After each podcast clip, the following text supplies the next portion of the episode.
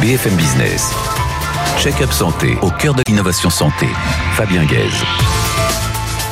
Bonjour à tous, ravi de vous retrouver sur BFM Business dans Check-up Santé pour cette douzième saison de Check-up Santé, la seule émission de santé qui s'adresse aussi aux professionnels de santé et on en est, on en est fiers. N'hésitez pas bien sûr à nous contacter si vous voulez participer à l'émission, on sera ravi de vous y accueillir. Vous ne le savez peut-être pas, mais euh, septembre, c'est le mois international des cancers de l'enfant, appelé aussi septembre en or. Et on ne pouvait démarrer évidemment cette émission sans penser à eux. C'est pourquoi nous sommes ravis d'accueillir euh, euh, dans l'émission Patricia Blanc, qui est présidente fondatrice de l'association Imagine for Margot classée, Patricia Blanc, qui a été classée en 2016 parmi les 50 personnalités françaises les plus influentes dans le monde. En revanche, cette rentrée de, des classes n'a pas été vraiment dorée pour l'hôpital de Corbeil-Essonne qui a subi une cyberattaque, probablement d'origine russe. Vincent Trelli, président de l'APSIS, Association pour la sécurité des systèmes de santé, d'information de santé, nous explique comment faire face à ces attaques du troisième millénaire. Enfin, une innovation technologique unique, l'illusion digitale, nominée pour le fameux prix Gallienne pour améliorer la rééducation après un AVC, qui nous est présentée par Nicolas Fournier, président fondateur de la MedTech des synthés. Check-up santé, c'est reparti. Patricia Blanc, bonjour. Bonjour. Alors on est ravi de, vous accueillir pour le lancement de Septembre non, ça tombe bien, donc ça démarre, euh, ça démarre aujourd'hui. Vous présidez l'association Imagine for Margot, Children Without euh, Cancer, que vous avez fondée en 2011. Vous n'étiez pas destiné au départ au monde de, la santé? Ah non, c'est vrai, au départ j'étais dans la finance pendant 25 mhm. euh, ans. Et puis euh, ma fille Margot est tombée malade. Voilà, elle a été diagnostiquée d'un cancer, une tumeur au cerveau, une tumeur euh, incurable. Mhm. et, et, donc on l'a suivie pendant 16 mois de sa maladie, dans son combat. Qui avait quand même commencé à collecter des fonds déjà. Effectivement, Margot, pendant sa maladie, avait fait une collecte mhm. de fonds. Elle était très tournée vers les autres. Et donc on a eu envie de continuer ce combat et, et d'aider les autres familles et les autres enfants maintenant mhm. en créant l'association Imagine for Margot. Donc j'ai arrêté mon travail pour me euh, dédier totalement, me consacrer à, euh, l'association. Depuis 11 euh, ans. À peu voilà. près 11 ans, d'accord. Et j'ai regardé un petit peu partout, vous étiez vraiment très impliqué dans le combat des, cancers de l'enfant, à tel point qu'en 2016, je le disais en introduction, Valérie Fer, vous a classé parmi les 50 personnalités françaises les plus influentes au monde. Vous en étiez fier, non? Oui, oui, oui. c'est toujours, euh, c'est toujours important de faire parler de la cause et, mhm. euh, et c'est vrai qu'on a, en fait, j'ai eu ce prix parce que avec les, les, médecins et euh, on a mis en place un programme qui est mhm. unique au monde dans le cancer de l'enfant et qui a permis en fait de démarrer la médecine personnalisée, qui est un programme piloté par Gustave Roussy, l'essai Smart. Alors vous avez aussi d'autres fonctions. Hein. Vous êtes aussi membre du Comité économique et social européen. Je ne vais pas tout citer, hein, sinon on va, on va dépasser le, temps imparti. Euh, on, peut dire combien d'enfants sont euh, atteints de cancer euh, en France? Oui, tout à fait. En fait, euh, ce qu'on ne sait pas suffisamment, et c'est pour ça que Septembre en Nord est important, le cancer est la première cause de décès des enfants par maladie en France et en Europe. Et en France, c'est 2500 enfants diagnostiqués chaque année 80% vont guérir de leur cancer, mais auront pour la plupart malheureusement des, séquelles graves de leur maladie ou de leur traitement. Et donc c'est un enfant sur cinq qui va décéder du cancer. Donc il faut vraiment les guérir plus et les guérir mieux. Et vous dites pourtant que les traitements n'ont pas vraiment évolué depuis euh, plusieurs années? Ça dépend des maladies, mhm. mais euh, c'est vrai que sur certains types de cancers, il n'y a pas eu de progrès depuis 30 ou 40 ans.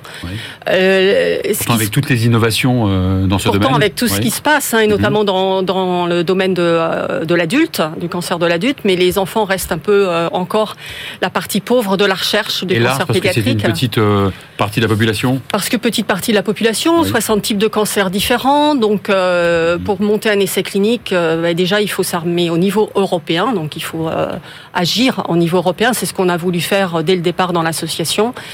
Euh, et, effectivement, il faut vraiment se mobiliser sur les cancers de l'enfant. Il y a une telle innovation qui se passe dans le cancer qu'il ne faut pas que les enfants soient oubliés. Et pourtant, il y a des choses positives comme le plan cancer, par exemple. Tout à fait. Il y a le plan cancer euh, européen, premier plan cancer européen, et puis aussi la stratégie décennale sur le cancer en France. Et, et il y a dans les deux dans les deux rapports des mesures dédiées pour euh, le cancer pédiatrique, c'est vraiment euh, nous les associations euh, en, France et en Europe, on s'est vraiment mobilisés pour qu'il y ait des mesures dédiées au cancer de l'enfant en France et en Europe. Et on y est arrivé, donc on est on est ravis de ça. Mmh. Maintenant, il va y avoir les budgets, les financements et les premiers programmes qui arrivent là cet été. Alors justement, on va revenir à votre association Imagine for Margot, MARGO, je précise. Oui. C'était Margot elle-même qui s'appelait, qui voulait s'écrire comme ça. Quelle est la mission globale de votre association? La mission principale de l'association, c'est d'accélérer accélérer la recherche pour guérir plus et guérir mieux les enfants. Pour ça, on collecte des fonds. Donc ça 15 millions d'euros sur les dernières années. On collecte voilà tout au long de l'année et notamment dans le cadre d'une course enfants sans cancer dont on, on va en reparler à la fin voilà. pour... Euh, et puis après, c'est vraiment mobiliser, fédérer en France et en Europe tous les principaux acteurs. Donc on travaille pas tout seul, on travaille avec d'autres associations, avec les médecins, avec euh, les laboratoires pharmaceutiques, les régulateurs pour ensemble accélérer la recherche. Et le troisième axe de l'association, c'est aider aussi à améliorer le bien-être des enfants, des familles euh, au quotidien à l'hôpital. Vous vous disiez que ça n'avançait pas comme vous voudriez, hein, que ça avance euh, sur le plan du traitement du cancer de l'enfant. Est-ce qu'il y a des pays européens qui sont un peu plus en pointe que, la France? Globalement, la France est quand même euh, bien placée. On a des chercheurs vraiment une, une vraie excellence. Maintenant, il faut continuer cette dynamique et il ne faut pas se laisser euh, dépasser par d'autres pays, euh, comme notamment euh, les Pays-Bas ou l'Allemagne ou même l'Espagne là en matière d'essais cliniques. Donc, il faut continuer à, à, booster cette recherche sur la France. C'est aussi ça qu'on veut. un des points faibles aussi, vous, un des points faibles aussi, ce sont le, c'est la difficulté d'effectuer des essais cliniques en France? Qui est très réglementée, qui est très lourde à. Oui, il y a toujours des lourdeurs administratives. Il y a eu du mieux, mais il y a encore beaucoup de choses à faire. Euh, de manière générale, les, les cancers de l'enfant ont eu un, boost ces dernières années, et je dirais même ces deux, trois dernières années, avec l'accès à la médecine de précision, où maintenant on va vraiment regarder les anomalies moléculaires d'une tumeur pour mieux cibler les traitements et des nouveaux essais cliniques sur des traitements innovants qui sont apparus et notamment qu'on a euh, pour beaucoup financé. D'ailleurs, les progrès, ça, ça a vraiment changé. D'ailleurs, les progrès technologiques font qu'on diagnostique un peu plus précocement maintenant ces, ces cancers. C'est une bonne chose? Oui, peut-être euh, plus tôt, mais aussi mieux les comprendre pour du coup mieux traiter, euh, mieux traiter les enfants. Et, euh, et ça, c'est au travers des séquençages pour mieux comprendre les tumeurs de l'enfant.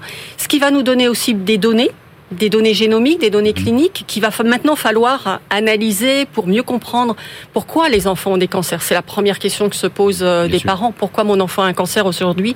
On ne le sait pas. Donc il faut vraiment mieux comprendre ces cancers pour pouvoir mieux les guérir. Alors, vous parliez de, de, de, de plan européen. De, mm. euh, vous avez créé un appel à projet qui s'appelle Fight euh, Kid Cancer? Tout à fait. Alors ça, c'est nouveau depuis 2020. On a créé Fight Kids Cancer. Pourquoi? Parce qu'on voulait donner un, un accent supplémentaire, un booster à la recherche en Europe. Et donc, on s'est fédéré avec d'autres associations, une association luxembourgeoise, une, euh, une association belge, euh, pour euh, d'abord courir ensemble le même week-end. Et tous les fonds que l'on collecte euh, vont être mutualisés et 100% est reversé à Fakis Cancer, qui est un fonds qu'on a démarré avec 3 millions d'euros. Euh, maintenant, cette année, on va faire plus de 4 millions d'euros et on a créé un appel à projets européens pour que les chercheurs en Europe apportent leurs projets, qui sont évalués par des experts indépendants, un conseil scientifique européen qu'on a monté avec ces associations. Et, euh, et pour nous, c'est vraiment faire un, un, message aux chercheurs qu'on est là pour les accompagner dans la durée, euh, pour vraiment euh, qu'ils puissent nous proposer des beaux projets pour guérir plus et guérir mieux. Et en France, gravir?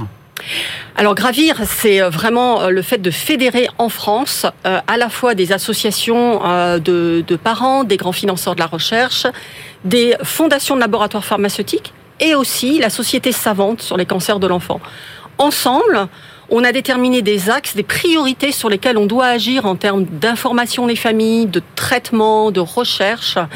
Et euh, en fait, on a donc on va mobiliser sur Septembre en Or tous ensemble.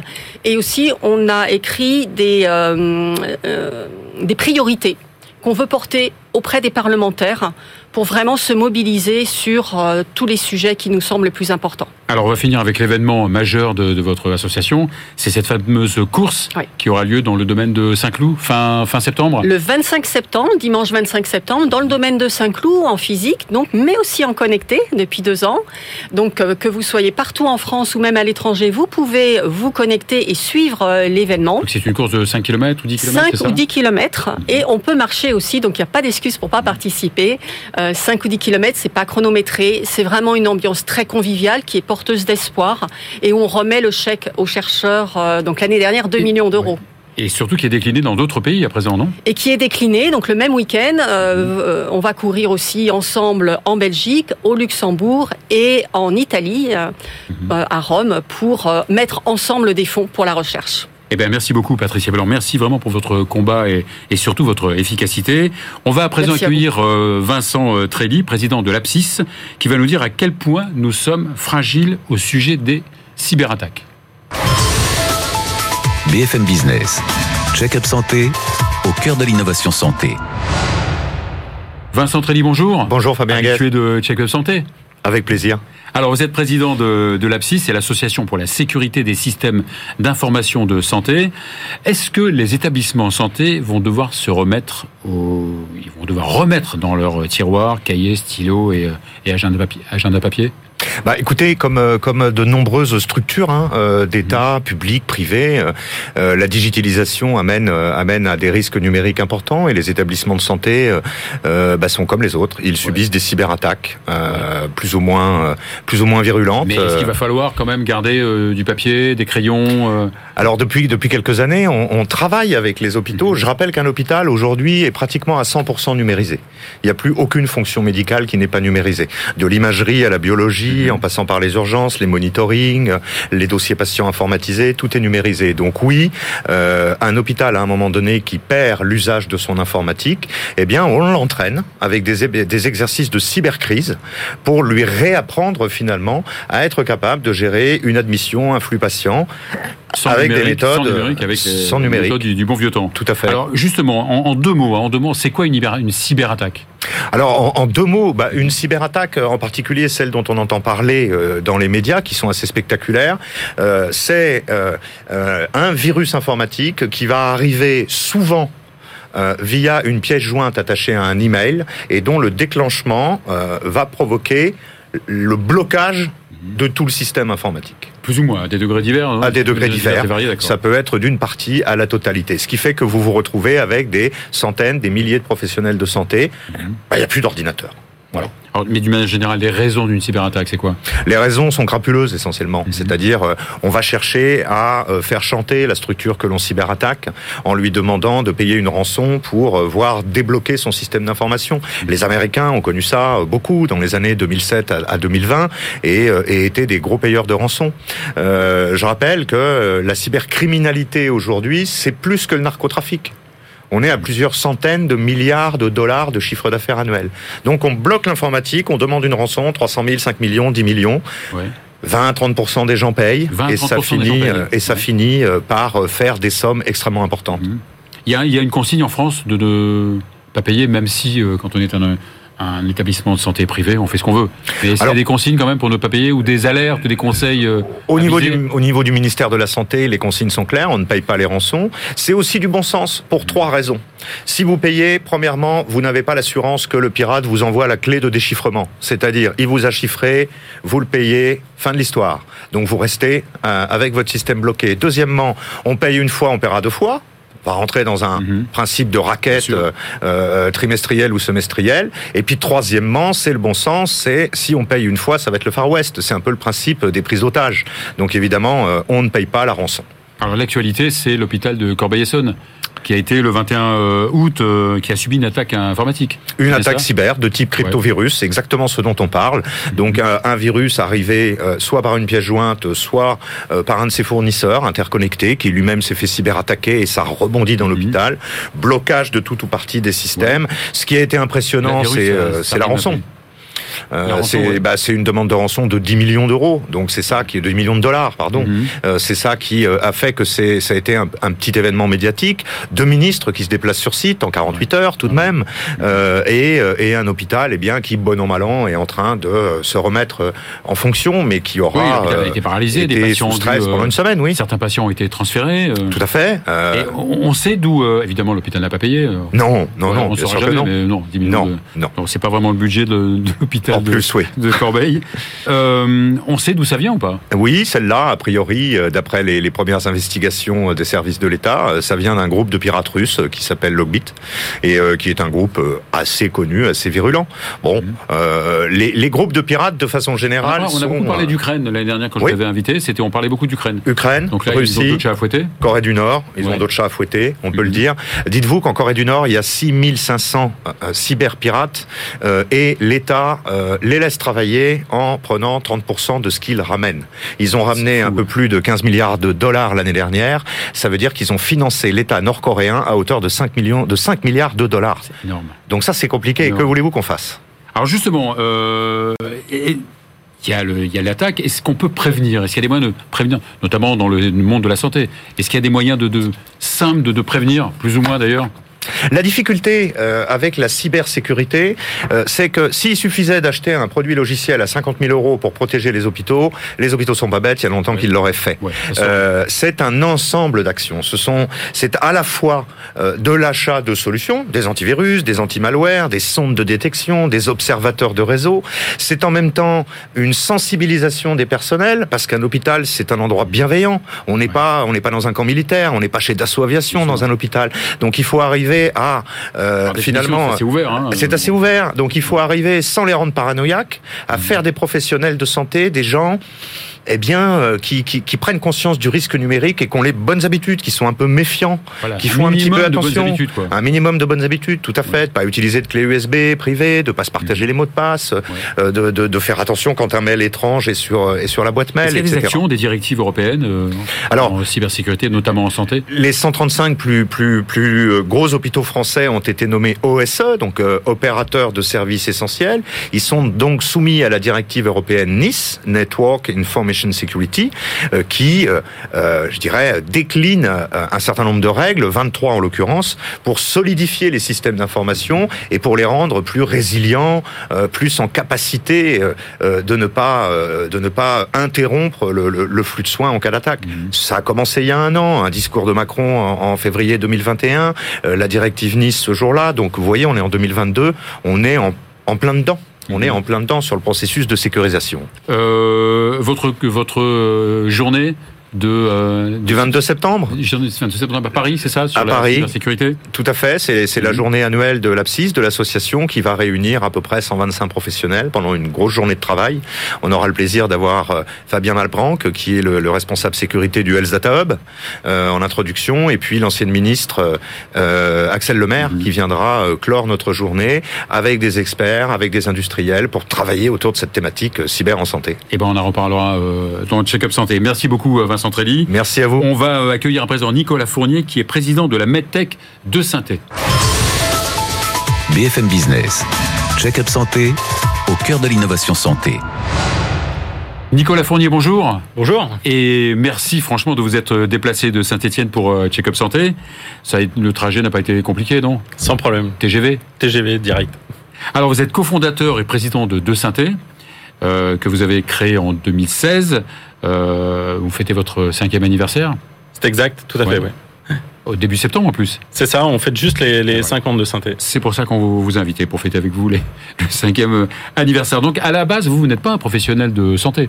Alors moi, je suis pas un professionnel de. de Mais vous avez fait quand même euh, le M Lyon. C'est ça. Ce qui est quand même beaucoup. Euh, effectivement, euh, donc on a créé une entreprise qui s'appelle De Synthé, donc qui vient de Synthé de, de Saint-Étienne. De Saint-Étienne. Exactement. Ah ouais. et qui en fait est né au CHU de Saint-Étienne par un mmh. médecin, le professeur Pascal Giraud, bah, qui a initié des travaux, notamment autour de, de la récupération motrice, de l'AVC. C'est ça. Donc vous vous occupez donc. Euh, pour l'instant, hein, de, de, de, de l'AVC, de l'accident vasculaire euh, cérébral. Dites-nous quelques chiffres euh, sur cette pathologie qui est relativement fréquente quand même. Alors l'AVC, c'est la première cause de, de handicap euh, au monde. Euh, en fait, en France, c'est 140 000 AVC par an. 140 000 AVC, c'est un AVC toutes les 4 minutes.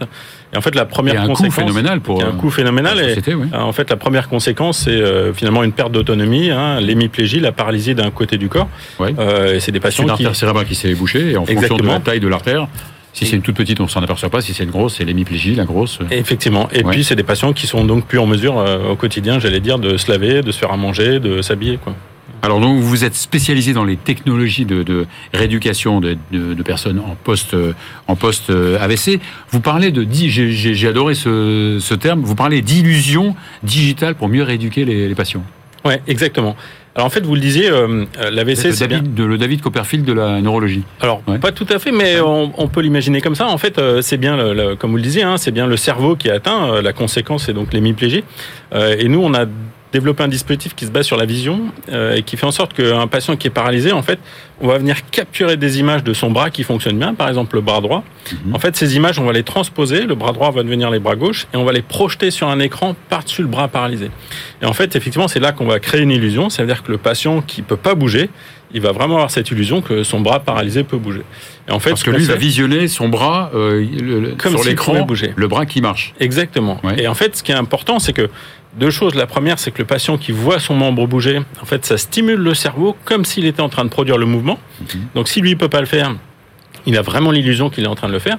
Et puis c'est aussi un vrai facteur de motivation. Si je peux pas attraper euh, un verre qui est devant moi, euh, si j'ai l'impression que mon, mon, bras est capable de le faire, en fait, je vais avoir envie d'essayer, je vais avoir envie de tenter. C'est sûr que c'est en essayant que finalement petit à petit. Donc vous euh, utilisez un petit peu la plasticité cérébrale, c'est ça? Effectivement, ça permet de stimuler le cortex, stimuler la plasticité, et puis finalement entretenir cette capacité du patient à se représenter comment construire le mouvement, comment planifier vous le mouvement. Vous en fait les, les aires cérébrales, les surfaces cérébrales qui sont en rapport, c'est ça, avec le mouvement. Exactement. De... Ouais, ouais c'est exactement. Alors, on, on, connaît ce principe-là, euh, tout le monde connaît ce principe-là, notamment avec les sportifs, où en mhm. fait, on parle souvent d'imagerie motrice. Hein, on connaît euh, les skieurs qui, avant de faire une descente, ferment les yeux, imaginent comment ils vont aborder finalement chacune de ces portes euh, pour s'entraîner. Euh, donc, parfois euh, de, devant le départ ou dans un canapé. Là, le, le patient finalement va s'appuyer un peu sur les mêmes principes. Où on va donner un support d'illusion au patient, un support d'imagination, et il va s'entraîner. Mhm comme un sportif à finalement attraper un verre, saisir un objet, déplacer sa main ou euh, lever sa jambe par exemple. Alors votre dispositif qui est évidemment euh, euh, qui est évidemment assez unique, hein, il est breveté, j'imagine. Exactement, oui, tout à fait. Et il s'appelle pour les membres supérieurs, il s'appelle IVS3, Intensive Visual Simulation. c'est bien ça, donc c'est ce dispositif que vous utilisez pour la pour la rééducation des, des, des, membres supérieurs. Donc c'est ce dispositif qu'on a, euh, j'allais dire, commercialisé, mis sur le marché euh, depuis euh, mi-2018 avec le, le marquage CE. Mhm. à ce jour, on a équipé plus de 150 établissements en 4 ans dans le monde, dont plus de 100 en France. Donc c'est une vraie réussite. on a créé une, une, filiale en Allemagne. On a aujourd'hui trois personnes. On commercialise dans une quinzaine de pays. Ah oui, donc votre notamment technique est utilisée dans une quinzaine de, donc, pays. C'est vraiment une technique qui aujourd'hui est en train de se diffuser très largement, en mhm. particulier effectivement pour la prise de, de, en charge de l'AVC.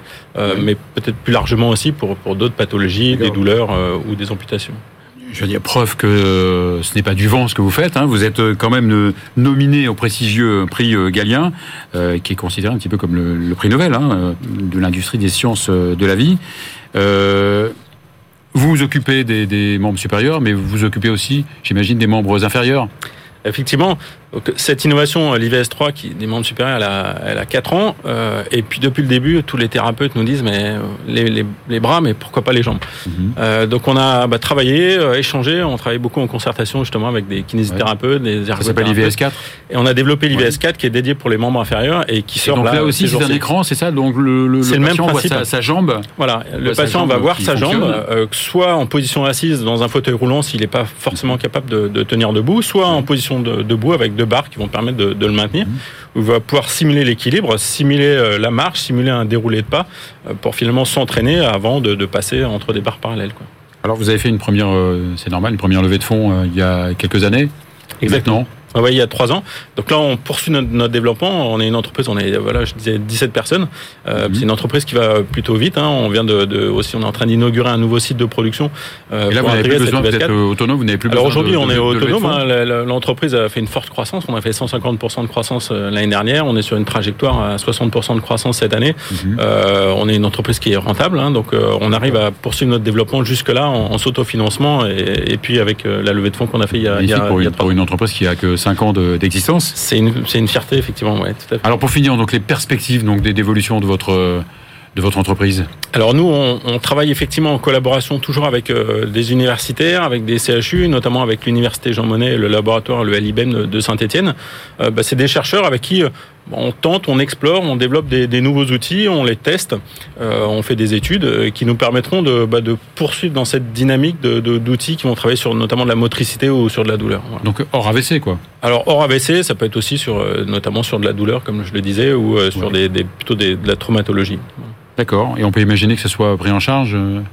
Alors, euh, c'est notre premier dispositif maladie. déjà est, est référencé parmi les, les dispositifs euh, sur ce qu'on appelle les plateaux techniques spécialisés.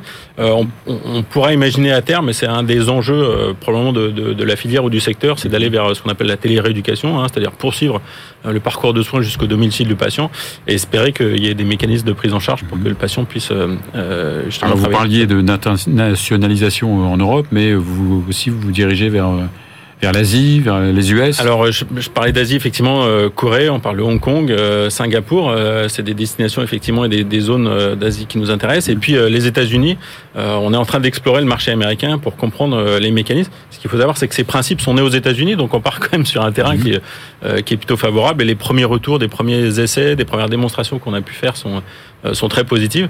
Euh, maintenant, le marché américain, c'est un très très beau Marché, marché, euh, mais c'est un marché aussi qui est très complexe. Oui. Donc euh, voilà, on souhaite aller vite, mais en prenant le temps de faire les choses euh, correctement. Quoi. Bah, bravo, bravo. Bon, c'est mieux de prévenir le AVC que de le traiter. Exactement, ouais, tout à fait. Euh, merci, merci beaucoup. Merci beaucoup, Nicolas Fournier. C'est la fin de cette première émission de la saison 12. On se retrouve la semaine prochaine.